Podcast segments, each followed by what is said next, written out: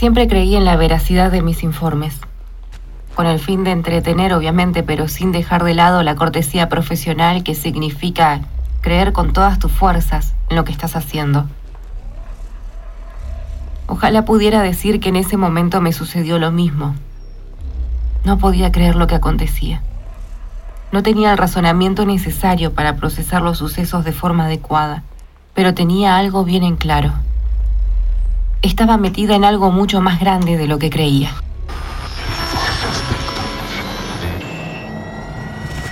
El día se había complicado mucho más. Todo era demasiado raro. No alcanzabas a digerir un suceso cuando ya acontecía el siguiente. Y ni siquiera he llegado a la parte más extraña. Sinceramente no sabía cómo seguir. La desaparición de Nahuel Feder comprobaba el testimonio de Karen, pero ¿qué se supone que debería pasar a continuación?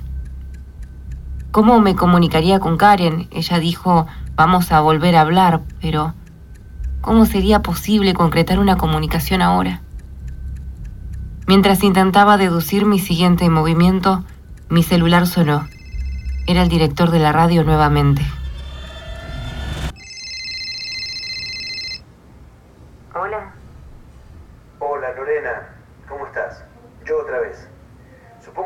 ya te enteraste lo del pibe Feder. Sí, sí, justo estaba viendo las noticias. No te preocupes. Hoy mismo me voy a poner a confeccionar el informe del próximo viernes. No te llamo por eso, Lorena. Acabo de cortar con la policía. Le conté sobre la charla que tuviste al teléfono y les envié la comunicación. Ah, ¿y qué te dijeron? Que quieren hablar con vos. Ja, le di tu dirección. Es un detective joven que vino de Buenos Aires. Se llama Pablo Bauté o Bauté, algo así. Van a llegar en cualquier momento. Ojalá no te importe. Em, no, no, no, no me importa, pero ¿por qué quieren hablar conmigo? ¿Qué sé yo? Dicen que es solo rutina. Decirle lo que quieren saber y seguro que se va rápido. Tienen demasiado que hacer después de la desaparición de este chico. La policía quería hablar conmigo y mi deber como ciudadana era cooperar así que esperé al oficial aquella tarde con ánimos de ponerme a disposición de ayudar con la investigación. Después de todo, solo quedaba una semana antes de que el FBI llegue a la ciudad. Sería bueno poder resolver esto antes de su llegada, aunque, si soy sincera conmigo misma, lo que no se resolvió en cinco años, no creo que se resuelva en un día. Buenas tardes. Soy el oficial Boute me derivaron a este caso hace unas semanas. Para que quede registro, estoy grabando esta conversación que será incluida como evidencia para el archivo de la investigación. Por favor, diga su nombre y apellido en voz alta y audible para dejar constancia. Lorena Dágora. Bueno, señorita Dágora. ¿Señorita o señora? Estoy separada.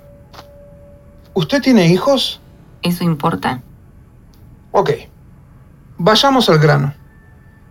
¿Mantuvo usted una conversación telefónica con Millapel Karen hoy, 24 de enero de 2020, en las instalaciones de Radio Evolución 96.3?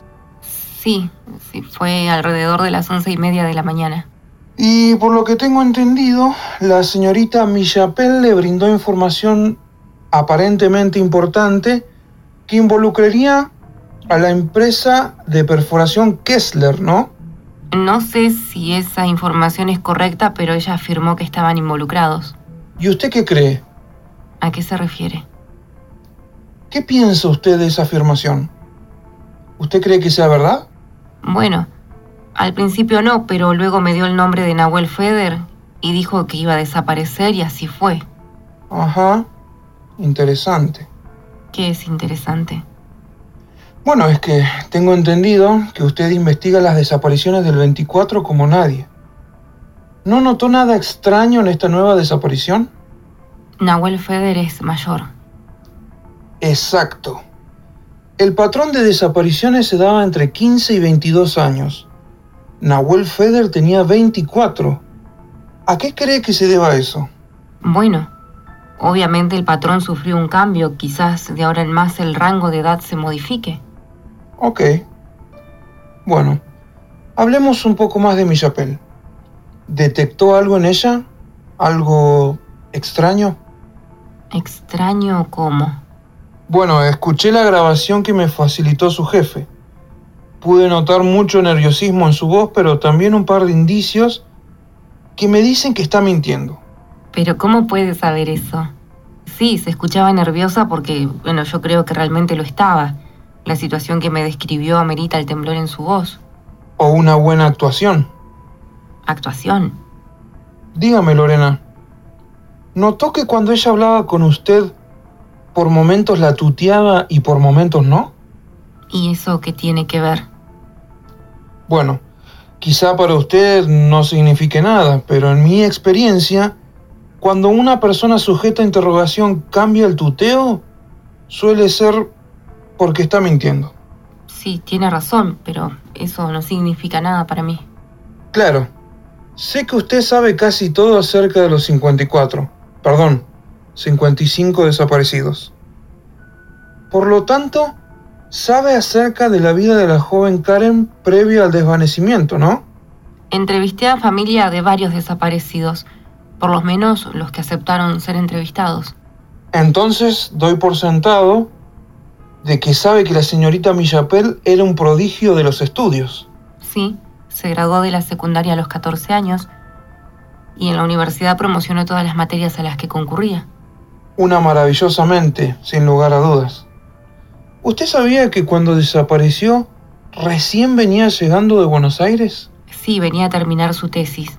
Había llegado hacía unas dos semanas atrás.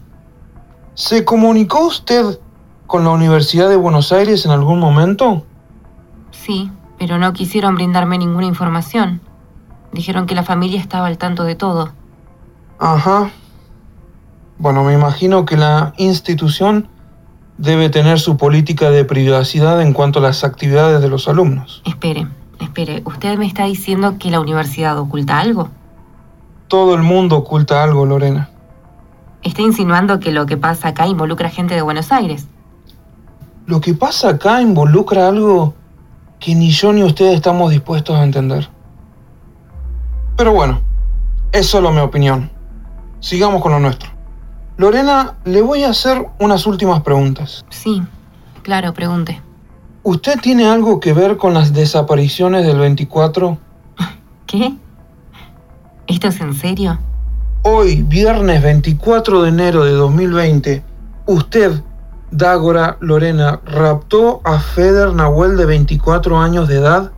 ¿Me está diciendo que soy sospechosa en esto? ¿Esta es la primera vez que tiene contacto con mi chapel Karen? Por supuesto que es la primera vez. Lorena, ¿usted me mintió en algún momento de esta entrevista? No, no mentí en ningún momento. Y ya me está cansando esto. Hmm. ¿Sabe por qué nos llaman gargantúa, Lorena? Presiento que usted me lo va a decir. El gargantúa era una figura de un gigante enorme y caricaturesco que se suele sacar a la calle en días de fiestas populares de España. Aparentemente era un monstruo que se comía a los niños. A mi parecer les viene bien el apodo. A mi parecer no debería haber razón por la cual haya un apodo. Sí, en eso tiene razón. Escuche, hay algo que me parece importante destacar. No sé si se dieron cuenta, pero creo que Karen estaba acompañada. ¿Y por qué cree eso? Si usted vuelve a escuchar el audio de la conversación, se va a dar cuenta que al final, cuando ella me da el nombre de Nahuel Feder y su ubicación, suena un celular de fondo. Mm, no lo había notado. ¿Y usted qué cree? Que no estaba sola. Ahora hay que ver si el acompañante estaba simplemente ahí como amigo o, o quizás era alguien hostil, alguien con un arma. O sea que estaría actuando bajo amenaza. Puede ser, no, no, no estoy segura. Claro. Bueno. Gracias por su tiempo, Lorena. Y por favor, no se vaya de la localidad ni desconecte su teléfono. Vamos a estar en contacto. La visita del oficial me dejó una inquietud intensa. No entendía por qué se me iba a marcar como sospechosa. La actitud me ofendió bastante, pero supuse que su trabajo requería este tipo de desconfianza general, sobre todo en un evento sin precedentes como lo es todo esto. Decido que necesito aire. Salgo a caminar a la redonda tratando de respirar con calma y relajarme. La última patrulla policial había pasado hace unos cinco minutos, por lo que me quedan cerca de cinco minutos más antes de la próxima ronda. Prácticamente estoy rompiendo el toque de queda por lo que puedo quedar demorada al menos una noche. El certificado único de circulación no sirve para justificar paseos que despejen la mente.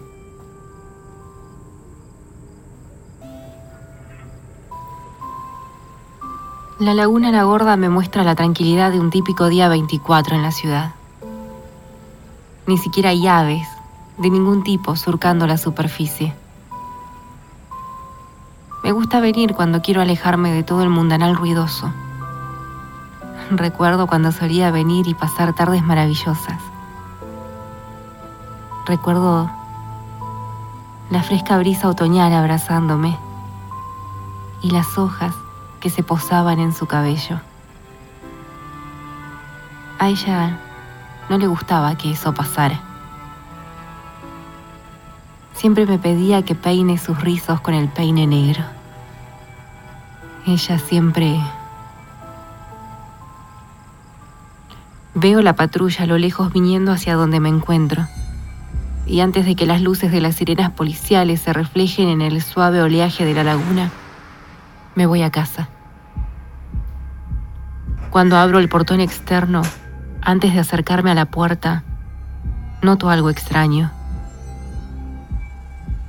Las baldosas de piedra laja que siempre están acomodadas a mi gusto en el césped frontal están desacomodadas. Como si alguien torpemente las hubiera pisado y se hubiera alejado al instante. Acomodo las piedras como van y ahora sí pongo la llave en la puerta. Pero cuando lo hago, veo que la cerradura está forzada, forzada y rota. Al ingresar a mi casa noto que no hay nada roto y a primera vista no parece faltar nada. Quien haya entrado parece que solo alcanzó a romper la cerradura, pero ¿quién haría eso y por qué? Antes de ponerme a llamar al cerrajero, me doy cuenta que hay un pendrive negro con una nota al lado, en mi mesa.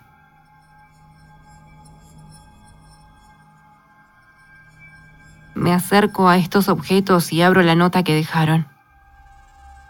Solo hay pocas palabras. Hay partes que entiendo y partes que no. K, M, miente. JB 416.